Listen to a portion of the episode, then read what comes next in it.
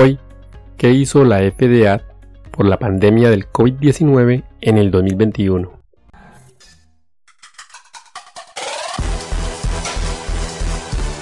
Coronavirus. Conducción, Jarvis García. La FDA hace unos días publica un resumen de 13 páginas de lo que ha hecho en el año del 2021, trabajando para ti.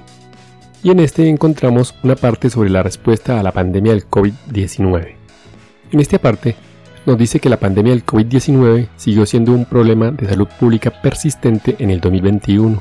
A lo largo del año, la FDA siguió utilizando su experiencia y sus autoridades respondan y se adapten rápidamente a medida que el virus continúa afectando a personas. Desde la primera autorización de la vacuna de Pfizer-BioNTech COVID-19 en diciembre de 2020, la agencia pasó a autorizar dos vacunas COVID-19, una fabricada por Moderna y otra por Janssen, aumentando el acceso a las vacunas COVID-19.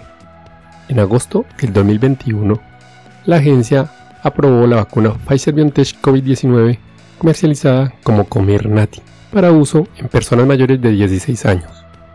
Para fines de 2021, personas tan jóvenes como la edad de 5 años eran elegibles para recibir la vacuna COVID-19 y todas las personas mayores de 16 años eran elegibles para una dosis de refuerzo después de completar la primera vacunación, que ayuda a proporcionar protección contra el COVID-19. Las vacunas disponibles COVID-19 se desarrollaron sin tomar atajos o comprometiendo la normativa y estándares científicos. Al 31 de diciembre del 2021, la FDA autorizó más de 400 pruebas y dispositivos para toma de muestras para SARS-CoV-2. La FDA ha estado monitoreando activamente la posible aparición de variantes SARS-CoV-2 desde principios de la pandemia y ha trabajado en productos médicos desarrolladores cuando surge una nueva variante o mutación que podría afectar el rendimiento del producto.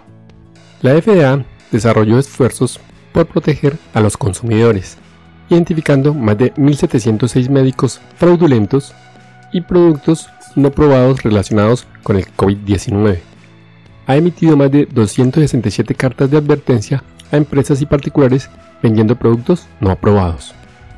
Luego de recibir reportes de pacientes que requirieron atención médica después de tener COVID-19 y automedicarse con ivermectina destinada al ganado, la FDA emitió avisos de no autorización a la ivermectina para la prevención o el tratamiento COVID-19 en humanos o animales. Y hasta aquí el episodio de hoy. No olviden pasar por la descripción donde dejo los links para mejor revisión del tema. Chao, chao.